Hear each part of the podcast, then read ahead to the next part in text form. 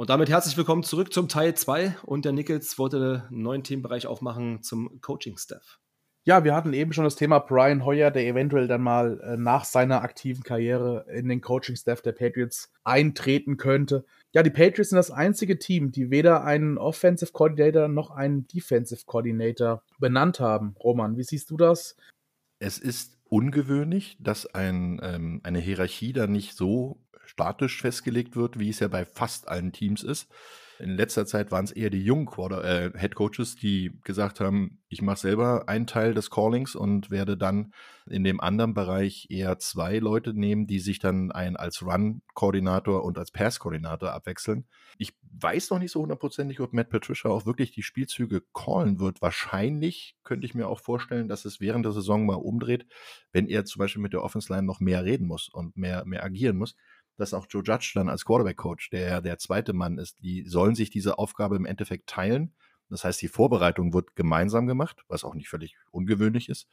Und äh, im, im Zweifel ist natürlich Patricia erstmal auch einer, der sagen wir mal, mehr Respekt noch hat. Ne? Er ist schon lange dabei, hat auch Defense Coordinator schon gemacht bei den Patriots, war dann, ich glaube, bei den Lions als Head Coach und ähm, ist da jetzt nicht so optimal gewesen, hat nur äh, elf Siege und 17 Niederlagen gehabt. Ähm, ah nee, das war Josh McDaniels, Entschuldigung. Der ist ja jetzt als Headcoach nach äh, zu den Raiders gegangen. Also, äh, aber andersrum war auch Patricia jetzt nicht unbedingt der Heilsbringer in Detroit. Und äh, deswegen ist es auch ein deutlicher Unterschied, ob du ein Koordinator bist, ob du ein Positionscoach bist oder ob du ein Headcoach bist. Ist nicht jedermanns Sache. Aber Bill Belichick ist derjenige, der im Zweifel alles freigibt. Also er hört sich alles an, man sieht ja an seinem Gesicht eigentlich nicht, wie es steht. Das ist völlig egal, ob, äh, ob es 30-0 für oder gegen sie steht. Er hat immer das gleiche Gesicht. Aber er gibt die, die internen Vorgaben. Und er, er nickt ab, was sie da machen. Er hört natürlich auch zu, was da im Funk im Zweifel gesagt wird. Und wenn es gar nicht läuft, dann greift er ein. Aber er ist halt doch eher auf der Defense-Seite des Balles und in der Offense wird Matt Patricia schon das Sagen haben. Vielleicht kurze Nachfrage. Wie läuft es so in der NFL ab? Hast du da einen Einblick? Wie viel greift der Head Coach noch ein, jetzt bei wichtigen Entscheidungen, Vierter und Eins? Oder wie viel lange Leine lässt man lässt so ein Head Coach? Das ist völlig unterschiedlich. Das sind äh, Philosophien, die völlig unterschiedlich sind. Manche machen wirklich bloß die ganz groben Entscheidungen, weil sie die ganze Vorbereitung haben und sagen dann, mein Koordinator oder mein Playcaller, Offense Defense macht alles alleine. Ähm, was ein gutes Beispiel ist, und ähm, das ist zwar jetzt nicht NFL, aber was die GFL betrifft, ist Schuan Fatah, äh, unser Headcoach bei den Berlin Adler.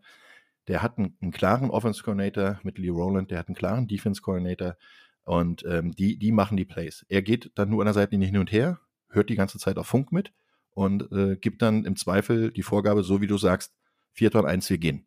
Ja, oder den Spielzug, was gegangen wird oder wie es gegangen wird, muss dann aber wieder der Koordinator machen oder der Playcaller. Es gibt aber auch andere, die sich komplett mit einbringen, die unheimlich viel selber entscheiden und die unheimlich viel ähm, da auch mitreden, weil sie teilweise ja zum Beispiel Sean McVay auch die Offense lange selber gecallt haben.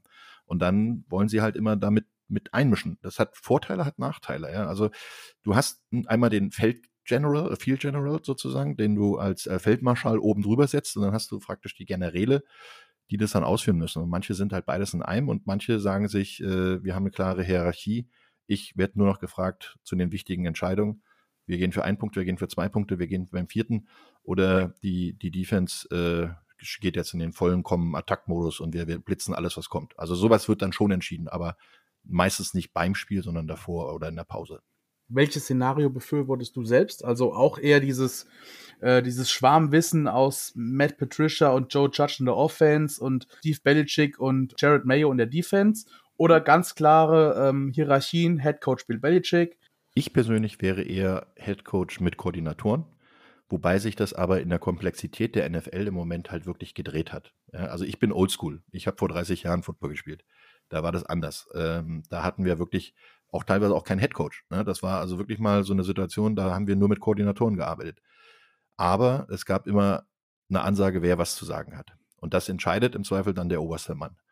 In der NFL ist es inzwischen so komplex, dass du halt wirklich Spezialisten hast, nur für das Laufspiel, nur für das Passspiel, nur fürs Blocking und äh, dagegen entgegengesetzt natürlich auch auf der Defense-Seite des Balls. Und ähm, das wird halt immer mehr und ähm, die Anzahl der Coaches ist bei den Patriots noch relativ überschaubar, finde ich. Es gibt Mannschaften inzwischen, die haben inklusive ähm, Assistant Coaches und, und Internships bist du bei 25 Leuten. Und, und da das Richtige rauszusuchen, puh, das ist manchmal gar nicht so einfach wenn man sich die Coaching-Trees auch so anguckt, da kommt immer ein Ast dazu und noch ein Ast und noch ein Ast. Da hat der OC hat dann einen Running Back Coach, der Running Back Coach hat einen Running Back Assistant Coach und und und. Das ist bei den Patriots tatsächlich äh, meiner Meinung nach sehr gut gelöst. Ich habe noch eine interessante Theorie, noch mal ganz kurz zu Patricia und Judge. Äh, Patricia hat ja im Trainingscamp 11 gegen 11 gecallt, Judge 7 gegen 7. Ich sag mal so, die NFL ist ja immer eine Kopie oder eine die Systeme werden ja immer kopiert. Es ist ja, das Rad wird ja selten neu erfunden. Und die Patriots ähm, sind ja sowieso ohnehin eine Franchise, die wenig auf Captain Patches setzen, also auf dieses Deklarieren von Sachen, ich bin jetzt der OC oder DC, da setzen sie nicht so viel Wert drauf. Ähm, meine, mein Tag ist vielleicht auch dazu, dass sie vielleicht den Gegner auch ein bisschen verwirren wollen. Ähm, wenn jetzt zum Beispiel in Week 1 gegen, gegen Miami vielleicht Joe Judge die Offense callt, in Woche 2 ist es wiederum anders. Ähm, zu viel Fantasie, äh, Roman, oder könnte da was dran sein? Ja, ähm, an der Person des, der Calls macht es sich eigentlich nicht viel aus, weil die ersten Calls, zum Beispiel den ersten Drive, hast du fertig vorher. Den machst du äh, eigentlich schon geskriptet. Die ersten fünf, sechs Plays äh, hast du eigentlich vorher schon immer fertig. Und dann kommt es eigentlich nur darauf an, wie reagierst du. Und da ist halt auch der Einblick an der Seitenlinie relativ begrenzt. Du hast ja oben in den, in den äh, Nestern sozusagen, also in den Coaching-Boxen, hast du ja noch Leute zu sitzen und die sehen das noch viel, viel besser, ja, weil sie auch die Wiederholung besser gucken können. Und ähm, da gibt es sowieso ganz viele Absprachen. Und dann musst du adjusten. Und dieses Adjusten ist genau der Punkt, der der wichtigste Teil ist. Und da ist es völlig egal, ob die Person am Mikrofon Joe Judge heißt oder Matt Patricia. Weil er entscheidet sowieso meistens nicht alleine, sondern immer im Zwiesprache mit seinem Mann oben. Und äh, dementsprechend kannst du da wirklich variieren. Äh, ich weiß noch nicht, es steht nicht auf dem, auf dem Release drauf, wer in der Box ist und wer äh, unten an der Sideline ist in der Preseason ist das auch manchmal, also wie du sagst, dann schon so ein bisschen, no, wir verraten noch nicht alles. Ähm, es wird aber definitiv mindestens drei bis vier Leute oben in der Box sitzen und da bin ich mal gespannt, ob das zum Beispiel eher Joe Judge ist, der dann vielleicht die Passing äh, Offense ein bisschen besser äh, beurteilt, weil er ähm, dann praktisch den Überblick über dieses äh, ja reine Passing-Situation, diese 7 gegen 7 hat, weil dann die Offense Line und Defense Line von ihm gar nicht so beachtet wird. Ja, sehr interessant auf jeden Fall. Ähm, ich würde vorschlagen, gehen wir mal ähm, in die AFC East rein. Roman, du hast es im Pre-Talk gesagt, du hast die Ehre, äh, die Dolphins gegen die Patriots kommentieren zu dürfen. Und da wollen wir uns natürlich auch noch die AFC East so ein Stück weit ähm, angucken. Jets haben sich ein Stück weit im Draft ähm, gut verstärkt mit äh, vielen First-Round-Picks. Die Dolphins auch in der Free Agents äh, mit, mit Terrell Armstead ähm, verstärkt, die O-Line, die ja so gebrechlich wirkte in den letzten, letzten beiden Jahren. Wie würdest du die AFC grundsätzlich beschreiben? Ich sag mal, es gibt ja auch noch AFC West Division mit, mit Russell Wilson, den Broncos, mit den Chargers und auch weiteren Teams, die ich ja als die stärkste Division der AFC ähm, ansehe. Aber wie, wie schätzt du die AFC East ein? Die AFC ist ziemlich zusammengerutscht, muss ich sagen, in den Sachen der Prognosen. Äh, die AFC East war ja im Prinzip jahrzehntelang, nämlich zwei, äh, eine Sache der New England Patriots. Punkt. Da war nichts weiter zu sagen, da war nichts weiter zu diskutieren. Äh, Patriots gewinnen die Division. Und alles, was dahinter kommt, ja, mal gucken. inzwischen muss ich ehrlich sagen, also ich würde die Jets im Moment noch ausschließen, aber inzwischen können alle anderen drei diese Division gewinnen. die Buffalo Bills waren letztes Jahr nur ein Hauch entfernt davon, ähm, in, in das AFC Championship Game einzuziehen. Die sind gut, die haben sich sogar noch punktuell verbessert. Die werden echt eine harte Nuss werden, gerade wenn man in Buffalo spielt. Ne? Also das, äh, ja gut, nun ist New England auch schlechtes Wetter gewohnt, aber trotzdem, Buffalo ist nochmal eine andere Hausnummer. Miami ähm, kommt mir aber auch so ein bisschen vor wie der Sommerstaat Florida. Ja, also die, die sind so shiny, blinky, toll, toll, alles super. Ähm, ich kann sie noch nicht einschätzen, ob sie in ihrer Defense wirklich so stark geworden sind, dass sie quasi die Gegner mithalten, weil sie waren ja schon relativ gut, äh, haben aber jetzt natürlich in der Offense andere Waffen bekommen. Jetzt ist immer noch die Frage, und da gibt es ja viele, die diskutieren, kann äh, Tour den Ball so weit werfen, wie seine Receiver schnell laufen? Ja, das muss man dann abwarten, weil Tyreek Hill ist bestimmt vieles, aber nicht unbedingt ein Slot-Receiver, der nur über die Mitte kommt. Ja, der macht danach viele Yards after Catch, aber dafür ist seine Statur schon nicht dafür da. Der ist eigentlich derjenige, der die tiefen Outs und die, die tiefen Posts oder ähnliches laufen soll und äh, dann angespielt werden muss. Und da muss der Pass passen. Ja, und äh, dann hast du halt New York Jets. Da wird, also mein, mein Favorite Jet ist immer noch Robert Sala, weil das ist der Mann, der das Ding im Moment gerade aufbaut, aber der wird immer noch ein, zwei Jahre brauchen. Von daher ist das äh, in der AFC East im Moment sehr, sehr schwer vorherzusagen. kommt auch ein bisschen auf den Saisonstart drauf an. Wer, wer kommt schneller aus den Startblöcken?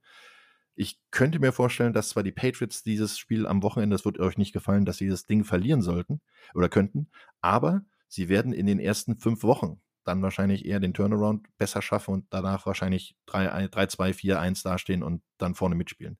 Äh, am Ende des Tages glaube ich aber, dass die Bills diese, diese Division gewinnen werden und dann auch, das ist einfach mein Tipp dieses Jahr, auch ein bisschen, weil ich es mir ein bisschen wünsche, weil ich mal für die gearbeitet habe eine Zeit lang, dass die Bills dann den ganzen Weg gehen. Das wäre toll. Wenigstens wieder bis zum Super Bowl und dann vielleicht auch gewinnen. Das wäre nett. Einfach nur, weil es eine schöne Geschichte ist. Und äh, der Rest der AFC, hast du schon gesagt, gerade die AFC West, die rücken alle näher zusammen. Da ist so viel Gunpowder dabei. Da muss äh, wirklich jeder aufpassen, was da passiert. Und wenn du in der AFC West mal die ersten drei Divisionsduelle verlierst, dann bist du schon raus dann hast du keine Chance mehr eigentlich. Und äh, das wird genau der Punkt sein. Ähm, der Rest, die AFC North, da wird Baltimore wieder eine große Rolle spielen, wenn sie denn gesund bleiben. Das ist der große Faktor. Sonst sind die für mich auf jeden Fall der Favorit. Ja, und die AFC South äh, ja, ist im Moment ein bisschen Not gegen Elend. Also das wird noch die einfachste Division sein wahrscheinlich. Da kann man nur hoffen, wenn man in die Playoffs kommt, dass man dann einen von denen abkriegt, weil die Titans werden da wahrscheinlich schon noch die Besten sein. Einfach nur, weil sie äh, am wenigsten verloren haben oder am wenigsten, sagen wir mal, risikoreich spielen, weil sie halt Derrick Henry den Ball geben werden. Und wenn der gesund bleibt, dann laufen die alles im Grund im Boden in ihrer eigenen Division und dann bin ich gespannt. Dein Pick für die NFC? Da muss ich eigentlich die 49ers nehmen, weil ich eigentlich schon seit Jahr und Tag 49ers-Fan bin. Ähm, ist aber auch eine sehr, sehr schwere Geschichte. Ähm, ich glaube, da könnte ein absolutes Überraschungsteam dieses Jahr mal wieder nach vorne kommen, die vor ein paar Jahren schon ein Überraschungsteam waren und keiner hat mit ihnen gerechnet, nämlich die Philadelphia Eagles. Die haben äh, mit AJ Brown gut nachgelegt, die haben mit Jalen Hurts einen sehr guten Quarterback, haben auch ähm, einen zweiten guten Receiver, junge Receiver dabei. Die Cardinals werden wahrscheinlich alles dafür tun, dass sie unbedingt weit kommen, weil es ist ja der Home Super Bowl wieder in Reichweite und die letzten beiden Male hat das Heimteam nicht nur den Super Bowl erreicht, sondern auch gewonnen. Vielleicht gibt es jetzt so eine Art Seriengesetz. Aber da wird, glaube ich, die Chemie innerhalb des Teams vielleicht nicht ganz stimmen. Also da könnte es durchaus sein, dass da vielleicht nicht alles dafür optimal läuft. Die Rams, weiß ich nicht so genau, die sind viel zusammengeblieben. Ja, sind, die, die Eckpfeiler sind eigentlich immer noch da. Man munkelt ja auch, dass äh, OBJ da vielleicht wieder zurückkommt nach seiner Knieverletzung, weil er hat auch noch keinen neuen Vertrag unterschrieben. Die, die könnten eine, eine große Rolle spielen, gerade auch weil Cam Akers dieses Jahr wieder von Beginn an dabei ist. Und äh, es könnte wirklich interessant werden. Aber mein Favorit äh, der Herzen sozusagen oder meines Herzens sind dann die 49ers. Und wenn die endlich mal gesund bleiben und jetzt mit Trey Lance, Lance vielleicht eine ganz andere Spielweise noch haben, dann könnte das äh, wirklich interessant werden. Und dann habe ich ein Problem, wenn die 49ers gegen die Bills im Super Bowl spielen, dann weiß ich nicht, für wen ich tippen soll. Das ist ein bisschen schwer. ja, aber du hast es gesagt. Also die, die Buffalo Bills sind äh, gefühlt unerreichbar, hatten ja im Draft eigentlich gar keinen Need. Die Frage, die offen bleibt, du hattest es gerade gesagt, ähm, es könnte sein, dass die Patriots bei den Dolphins verlieren. Ja, die, wir sehen nie bei den Dolphins gut aus, aber diese, diese Divisional-Spiele tun natürlich doppelt weh, wenn du sie verlierst. Und insofern die Frage, können die Patriots um die Playoffs mitspielen oder ähm, ja, siehst du da doch Miami etwas reifer? Nee, ich bin, bin der Meinung schon, dass die Patriots eine sehr gute Chance haben, um die Playoffs mitzuspielen, wenn sie während der Saison nicht panisch werden. Und das, das traue ich eigentlich den Patriots nicht zu, dass sie panisch werden. Ähm, sie haben die letzten Jahre immer bewiesen, dass ihnen auch um widrige Umstände eigentlich immer wenig ausgemacht haben. Egal, so diese Next Man Up Situation, ne? du hast ja auch immer noch in den, in den erfolgreichen Jahren hast du immer mal Ausfälle gehabt. Du hast Brady für vier Spiele nicht dabei gehabt. Dann es hat sich der Backup Quarterback verletzt, ne? Garoppolo, dann hast du Brissett mit eingesetzt. Und es sind alle Spieler, die dort funktioniert haben, aber woanders nicht immer hundertprozentig funktionieren. Und das zeigt eigentlich auch die Vorbereitung der Coaches, der Scouts, die Mannschaft zusammenzustellen. Deswegen mache ich mir da gar nicht so viel Sorgen. Selbst wenn sie das erste Spiel verlieren sollten, da, da wird keine Panik ausbrechen. Du wirst Mac Jones trotzdem weiter vorne sehen. Du wirst trotzdem, die Spielweise wird sich nicht viel ändern und äh, damit kannst du halt eine ganze Menge Teams mürbe machen. Ähm, bei den Dolphins, ja, ich weiß nicht, ob die Dolphins die Ruhe haben dieses Jahr. Ob die bei so viel Geld, was sie ausgegeben haben und bei so viel Engagement, was sie da gezeigt haben und auch vielleicht auch der Owner im Backfield, der da nicht so sagen wir mal, ganz koscher agiert hat in, in einigen Situationen äh, mit, mit Trainerverhandlungen oder Anrufe bei Trainern und Spielern und so weiter, da könnte ich mir durchaus vorstellen, dass das vielleicht nochmal so ein bisschen in die Glamour-Metropole äh, reinschlägt in Miami und dann vielleicht noch mal ein bisschen Unruhe ausbricht. Und das wird bei dem Regiment von Bill Belichick nicht passieren. Ja, ich sag mal so, bei Tour Tagovailoa ist es ja auch so ein Stück weit so, man merkt ja auch, wenn im Backfield, also oder in der Facility, der Owner äh, möchte Tom Brady verpflichten, der nächste will wieder eine ganz andere Philosophie etablieren. Aber der Welpenschutz ist ja bei Tour Tagovailoa jetzt so ein Stück weit abgelaufen, sage ich mal. Äh, jetzt hat er die O-Line, die vielleicht ähm, ihm die Sicherheit gibt oder die Zeit gibt für den Release und ähm, er hat auch die Waffen bekommen. Also es wird spannend zu sehen, es ist ein spannendes Projekt, äh, viel Glamour dabei, wie du sagtest. Aber bleiben wir mal bei den Patriots. Du sagtest, dass sie nicht viel am Spielsystem ändern werden. Ähm, das heißt, du, du, du äh, prognostizierst quasi, dass sie trotzdem eine Run-First-Offense machen und ihrem Spielsystem sozusagen treu bleiben und Mac Jones jetzt nicht etwas das Playbook öffnen. Das hatte man ja am Ende der Saison so ein bisschen das Gefühl gehabt, dass man sagt, ah, vielleicht sind die Patriots doch ähm, zu ausrechenbar in ihren Spielzügen und zu leicht äh, zu verteidigen. Aber du bleibst quasi dabei, dass sie ihr Spielsystem beibehalten. Bin ich mir ziemlich sicher. Das ist ja das, was sie die letzten 20 Jahre erfolgreich gemacht hat. Immer natürlich in Nuancen angepasst, aber die, du wirst jetzt keinen Mac Jones sehen, der 50 äh, Pässe im Spiel wirft, wenn es nicht sein muss. Von daher ist definitiv, die Patriots sind ein Run-First-Team, weil du über den Lauf natürlich auch ganz, ganz viel anderes aufbauen kannst. Du hast natürlich die Möglichkeit, äh, den Play-Action-Pass dann zu bringen und du hast vor allen Dingen auch die, die Running Backs, und das ist ja eine große Stärke der Patriots, die alle den Ball fangen können. Und die, die den Ball nicht fangen konnten, die sind jetzt nicht mehr da. Von daher hast du da immer wieder aussortiert und, und Leute geguckt, damit du dem Quarterback die Sicherheit gibst. Dann, das war zu, zu Patriots, also zu Brady-Zeiten natürlich auch schon ein ganz großer Faktor. Und den kriegt auch Mac Jones weiterhin. Und ich würde mich sehr wundern, wenn du eine Offense, die im Prinzip ja funktioniert, warum sollst du sie denn ändern? Also das, das wäre, äh, eigentlich machst du das nur, wenn du im Spiel merkst, dein Gegner hat dein, dein Gameplan geknackt und du musst jetzt was Neues bringen. Ja, ich hatte damals mal einen Coach, der hat zum Beispiel gesagt, wir spielen den Spielzug so lange, bis er nicht mehr funktioniert. Hintereinander. Das heißt also, wir hatten einen Laufspielzug über die rechte Seite, haben den dreimal hintereinander gemacht, dann wurde er gestoppt, dann haben wir ihn über links gemacht, haben ihn dreimal gemacht und dann hat er plötzlich nicht mehr funktioniert, dann haben wir auf Play-Action umgestellt. Also das sind genau diese Dinge, die kannst du aufeinander aufbauen und es wäre blöd, wenn du es jetzt verändern würdest, nur weil Mac Jones jetzt sagt, ich brauche jetzt mehr Pässe. Kann ich mir nicht vorstellen, dass er das macht, weil vielleicht wird er den einen oder anderen Tiefenpass mehr werfen, das kann durchaus sein, aber generell wird es schon dabei bleiben, die Ausrichtung der Offense wird sehr, sehr ähnlich sein. Ähm, vielleicht nochmal einen ganz kurzen Take von dir zur Secondary. Malcolm Butler kam ja zurück, äh, jetzt verletzt, Season out. Ja, jetzt hast du natürlich so diesen, diesen Schwall von jungen Spielern mit Jack Jones, Marcus Jones, die du gedraftet hast. Der einzige Veteran, der da hinten noch so rumklebt, ist eigentlich Devin McCourty, der da die ganze Secondary noch ordnen soll. Man weiß nicht so recht, wie, wie Jonathan Jones äh, spielen wird, auch letztes Jahr komplett ein Jahr verletzt. Eigentlich so ein bisschen keine gemähte Wiese äh, aus meiner Sicht. Kann das auch gerade gegen so spielstarke Mannschaften die, die, die jetzt, sag ich mal, viel über den Pass gehen, gerade jetzt mit Waffen mit Jalen Waddle, Terry Hill in Woche 1, kann das vielleicht äh, auch ein Schuss in den Ofen sein. Du hast natürlich beim Passspiel immer zwei Aspekte. Einmal vorne den Druck und äh, der Druck wird kommen, also der wird definitiv kommen, gerade weil du mit einer 4-3 ja aus verschiedenen Situationen blitzen kannst und, und äh, die Defense End äh, machen auf jeden Fall genug Druck. Also da, da würde ich mir jetzt ganz wenig Sorgen machen, dass das nicht funktioniert. Äh, dann hast du ja noch einen äh, Matthew Juden, der im Prinzip auf die Linebacker-Position fast auch Defense End spielen kann. Also der kann da ganz variantenreich spielen. Du hast natürlich die Möglichkeit, äh, wenn du vorne den Druck bringst, entspannt es dich im Defense Backfield. Weil dann hast du nicht die große Aufgabe, ihn vielleicht sechs oder acht Sekunden zu covern, sondern wirst du bloß vier Sekunden covern müssen. Und das hilft einem Defense Back. Dazu hast du dann vielleicht noch die Möglichkeit, ähm, mal auch aus dem Backfield zu blitzen und einen, einen, Linebacker halt fallen zu lassen. Oder das haben die, die Patriots auch schon öfter mal gerne gespielt. Oder auch mal einen Defense Lineman sogar, so einen Zone-Blitz zu spielen. Und dann hat Pittsburgh ganz, ganz viel gemacht früher. Äh, das könnte durchaus auch sein. Also bis variantenreich. Natürlich fehlt dir ein bisschen die Erfahrung. Aber so eine Jungs wie Kyle Duggar und Jalen Mills, finde ich jetzt gar nicht so schlecht. Und wenn du jetzt mal ein paar Jahre zurückdenkst, da war so ein unbedeutender, undrafted Free Agent, Malcolm Butler. Ja, wo haben sie den denn hergeholt? Den, den haben sie auch quasi aus, aus dem, äh, vom Schulhof ge, äh, gekratzt und haben äh, ihn im Super Bowl nachher spielen lassen und er macht den entscheidenden Punkt oder Pick. Ähm, das sind genau diese Dinger. Äh, das ist eine Entwicklung bei den Patriots, die ich unheimlich toll finde, weil die, die, die machen aus, ich will es jetzt nicht despektierlich sagen, aber die machen aus, aus Steinen machen die Gold. ja, also um es ein bisschen angenehmer zu sagen, äh, die können wirklich aus, Spielern, die sie sehen als Athlet und als, als Typ, wie sie sie äh, im Scouting sehen, machen die halt wirkliche gute Spieler. Und da waren auch so ein Typen dabei wie, äh, glaube ich, Hogan hieß der, der eigentlich Lacrosse gespielt hat.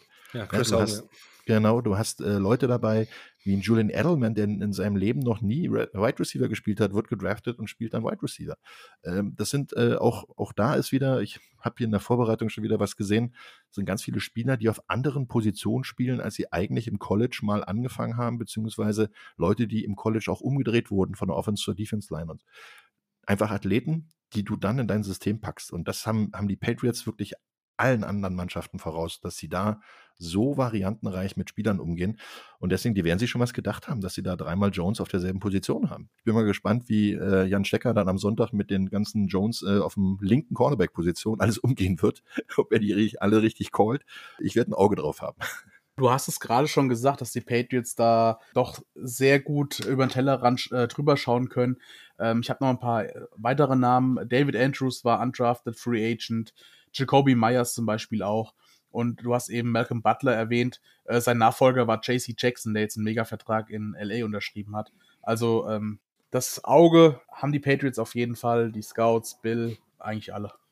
Der Punkt ist ja einer, der, dass der Druck vorne die Interceptions meistens ja kreiert. Und wenn du siehst, wie viele Interceptions die äh, Patriots die letzten Jahre gefangen haben und wie stark sie da immer waren, also gerade Turnover kreieren, fängt halt vorne an der Linie an und kommt dann damit zustande, wenn der Defense Back auch wirklich Hände hat und den Ball fangen kann. Das ist eine ganze lange Kette, die da zusammengehört. Wir hoffen auf jeden Fall auf die eine oder andere Cinderella-Story. Ähm, ich würde Roman nochmal die, die Bühne überlassen, gerade nochmal auf seinen Podcast aufmerksam zu machen oder auf sein Buch.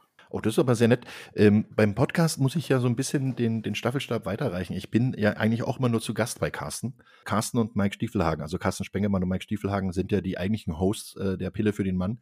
Ich, ich bin sozusagen so ein regelmäßiger Gast, so kann man das nennen. Ähm, und bin natürlich auch da gerne da, weil ich habe halt auch mit Carsten relativ äh, enges freundschaftliches Verhältnis inzwischen. Das ist nicht nur Kollege, sondern ist auch ein sehr guter Freund geworden. Und über die Jahre, die ich mit ihm zusammengearbeitet habe, mit Mike natürlich auch.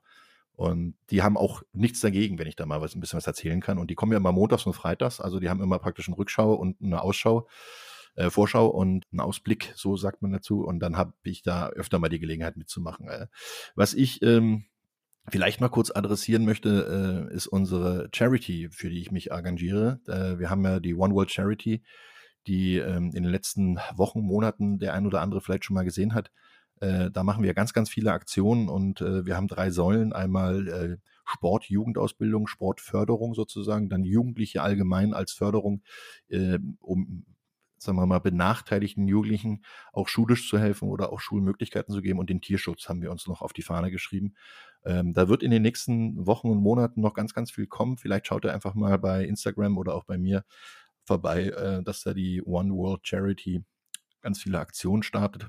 Unter anderem haben wir zum Beispiel die New Orleans Saints als Partner gefunden und dürfen dann pro Spiel äh, eine VIP-Loge vermarkten. In dem Hinsicht, dass wir sagen können, wir können sie verlosen, verschenken, ver, ver, ja, versteigern, je nachdem. Und haben da halt immer wieder Möglichkeiten. Und ich kann euch sagen, diese Woche werden noch ein paar Plätze für ähm, New Orleans Saints gegen Tampa Bay Buccaneers frei werden. Ähm, braucht man bloß ein Flugticket. Wir, wir spendieren die VIP-Tickets und der Rest muss dann, muss man nichts bezahlen. Man muss man nur den Flug dann selber organisieren, dann hat man VIP-Zugang zu den New Orleans Saints. Kommt diese Woche, verspreche ich noch. Was sagtest du noch neben dem Podcast? Was sollte ich noch sagen? War noch Vielleicht was zum Buch, wenn du willst. Ja, ach so, ja, das Buch ist, das Buch ist lustig dass du es erwähnst, weil das ist ja eigentlich schon fünf Jahre alt. Das ist schon äh, spannend, dass das immer noch ähm, wieder da ist und auch immer wieder hochkommt. Und das finde ich auch toll. Logisch, man schreibt ja nicht ein Buch, äh, damit es irgendwo in der Ecke steht und keiner, keiner sich dafür interessiert. Ähm, das ist halt eine ganz andere Geschichte. Die, die Geschichte wird erzählt, wie ich überhaupt zum Sport gekommen bin, wie ich dann zum Football, beim Football gelandet bin und was ich da so alles erlebt habe und wie ich dann endet quasi damit, ist im Endeffekt so Teil 1, ne, Part 1, äh, wie ich bei RAN äh, angefangen habe. Äh, jetzt bin ich ja schon das achte Jahr bei RAN mit dabei und äh, könnte ja vielleicht irgendwann mal den zweiten Teil angehen. Aber da muss ich, glaube ich, auch erstmal mit anderen Kapiteln sagen, der, wenn man das dann abgeschlossen hat, dann könnte man vielleicht wieder darüber was machen, weil im laufenden Prozess darüber zu schreiben oder zu reden, ist immer ein bisschen ungünstig. Ähm, ja, ist aber eigentlich eine, eine schöne Sache, das wirklich empfehlenswerte, was ich selber als Mensch empfehlen kann. Ich habe das Ding von vorn bis hinten selber geschrieben. Das Einzige, was von jemand anders geschrieben wurde, war das Vorwort, weil das war mein Verleger und ich habe diesem Verleger die Möglichkeit gegeben, seinen Verlag damit zu starten. Und das finde ich ganz toll, dass wir uns beide gefunden haben. Der hat mich während der Saison angesprochen, 2016, und hat gefragt, sag mal, kannst du nicht ein Buch schreiben? Habe ich gesagt, hast du eine Macke? Frag mal nach dem Super Bowl wieder, weil bis dann habe ich keine Zeit. Und dann hat er wirklich drei Tage nach dem Super Bowl angerufen und dann haben wir uns in Berlin getroffen. Und dann habe ich im März angefangen zu recherchieren, nachzudenken. Und im August war das Buch fertig. Ähm, und da habe ich wirklich jeden einzelnen Buchstaben getippt und äh, fand es auch sehr, sehr spannend, was man so alles rausfindet äh, über seine eigene Vergangenheit, auch wenn es nicht im Internet steht. Da bin ich ziemlich glücklich, dass es nicht im Internet stand, bei der einen oder anderen Geschichte. Äh, aber es ist halt eher, eher lustig geschrieben. Es ist keine Dokumentation über den deutschen Football, sondern es ist wirklich nur rein meine Erlebnisse. Wer sich also für, für meine Story mal interessiert, äh, den kann ich es nur empfehlen. 14,95 Euro beim Randbreitenverlag. Und noch ein kleiner Hinweis, wer das Buch kauft und äh, mir zuschickt, dann kriegt ihr alle eine persönliche Widmung rein und auch ein Autogramm. Also ich schicke es dann auch auf meine Kosten wieder zurück. Das ist kein Problem. Sehr also geil. ich, ich fasse nochmal zusammen, äh, den Germany Charity Bowl unterstützen und für äh, einen schmalen Taler eine coole Lebensstory in Form eines Buches von Roman Motzkus sich gönnen. Da kann man richtig gut eintauchen. Ich hau mal jetzt einen raus für eure, ich hau jetzt mal ja. einen raus für eure Zuhörer. Ich, ich, wenn ihr eine Verlosung hinkriegt, äh, würde ich ein Buch spenden und äh, dann könnt ihr äh, mir den Gewinner sagen, dann äh, schreibe ich die persönliche Widmung rein und schicke es ihm dann zu. Cool. Ihr habt es gehört. Ähm, das machen wir auf jeden Fall und äh, die Infos dann in den Show Notes. Vielen, vielen Dank, Roman. Zum Schluss wollen wir ganz kurz nochmal den Schedule der Patriots uns anschauen. Ähm, ich sage das Spiel und du tippst das Ergebnis. Also einfach nur Sieg oder Niederlage. Oh, oh, oh okay, das ist ja viel. das ist ja richtig viel ähm, äh, Glaskugelleserei. Aber machen wir mal. Okay. Okay, Week One bei den Miami Dolphins. Ja, da habe ich ja schon gesagt, es wird wahrscheinlich eine Niederlage geben. Week 2 bei den Pittsburgh Steelers. Da habe ich auf Sieg getippt, weil ich habe die ersten beiden Wochen schon durchgetippt. Wir empfangen die Baltimore Ravens. Ganz, ganz hartes Ding. Wahrscheinlich auch eine Niederlage. Dann hoffentlich noch nicht so kalt bei den Green Bay Packers. Da gewinnt ihr. Bin ich mir ziemlich sicher. Dann zu Hause gegen die Lions. Auch das wird ein Sieg. Dann seid ihr 3-2, so wie ich es gesagt hatte. Dann äh, gegen die Browns, noch ohne Watson. Ja, da gewinnt ihr auch, weil ich glaube, die Browns machen wieder Browns-Sachen. Dann zu Hause gegen die Bears. Schlagt mich, aber das Ding wird ein hartes Ding, wird ein knapper Sieg werden. Dann äh, zu den Jets das erste Mal. Das gibt dann wahrscheinlich, weil es einfach zu gut läuft und die Jets unterschätzt werden, gibt es wahrscheinlich dann die dritte Niederlage der Saison. Zu Hause gegen die Colts. Das wird ein Sieg. Dann zu Hause gegen die Jets. Das wird die Revanche. Dann seid ihr dann wieder gut im Rennen. 7-3. Dann äh, Thanksgiving gegen Minnesota Vikings. Ich glaube, das ist in Minnesota, ne? Richtig. Ja, das gibt dann leider wahrscheinlich ein äh, nicht so schönes Essen, weil das wird ein langer, trauriger Rückweg mit einer Niederlage. dann das erste Heimspiel gegen die Bills. Auch das leider. Dann sind wir 7-5. Dann äh, spielen wir bei den äh, Cardinals. Das könnte durchaus ein Upset werden für die Cardinals, weil ich glaube, auch wenn es eine sehr lange Reise ist, äh, die schweben halt auf einer anderen Wolke, da gewinnt ihr wieder. Bei, bei den Raiders gegen den alten Offense Coordinator. Richtig. Das wird, wird sehr, sehr spannend werden. Äh, meistens hat Bill Belichick ein bisschen Nachsehen gegen, äh, ja. das Nachsehen gegen seine ehemaligen, deswegen wird es wahrscheinlich eine Niederlage. Dann äh, zu Hause gegen die Bengals. Das wird ein Sieg. Dann gegen die Dolphins. Zu Hause. Zu Hause dann, ne? Das ist schon 1. Dezember, ne? Ja. Puh. Ich glaube, ihr, ihr schnuppert an den Playoffs und ihr werdet dranbleiben. Das wird ein Sieg. Dann 10-6 und dann zum Schluss noch gegen die Bills. Das Auswärts. wird dann leider wahrscheinlich aufgrund des äh, vielleicht schon erreichten Playoff-Spiels äh, dann leider die zweite Niederlage und der Sweep gegen die Bills werden. Dann seid ihr, glaube ich, okay. 11-7, ne? Äh, 11, 10, 10, 7. Nee. 10, 10, 10 7. Damit 10, sollte 7, man eigentlich die Playoffs erreichen, ja. Können wir mit leben, würde ich sagen. Mit ja. leben, absolut. mit einer positiven Bilanz würde ich sofort unterschreiben dieses Jahr. Das muss ich mir auch noch mal aufnehmen, glaube ich, weil dann muss ich mal gucken, wie gut ich getippt habe im Laufe der Saison. Lieber Roman Matzkus, äh, vielen, vielen Dank für deinen Besuch, für deine Expertise, die du hier äh, mit reingebracht hast, nochmal zusätzlich. Ähm, ganz, ganz herzlichen Dank. Wir wünschen dir ähm, für das Spiel viel Spaß. Vielen Dank nochmal für deine Aktion mit dem Buch und ähm, die restlichen Infos dann in den Show Notes und dir gebührt das letzte Wort, mein Lieber.